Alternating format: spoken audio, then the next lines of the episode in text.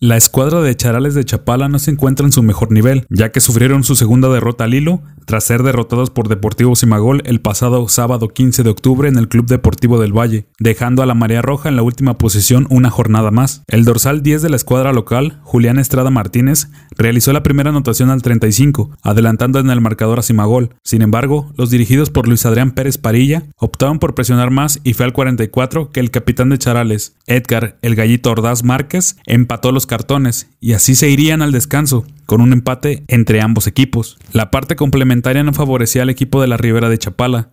Apenas al 61 sería nuevamente Estrada Martínez quien marcó el 2 a 1, obteniendo su doblete dentro del cotejo. Siete minutos después llegó la tercera anotación, conducto de Sergio Guerrero Rodríguez, quien sentenció a los dirigidos por Pérez Parilla, obteniendo su segunda derrota consecutiva, generando un panorama no tan alentador en lo que resta de esta primera vuelta del torneo. Leones Negros de la Universidad de Guadalajara será el próximo rival de Charales, un partido complicado ya que los universitarios son una de las mejores ofensivas del grupo 14, aunado a ser el segundo lugar del grupo.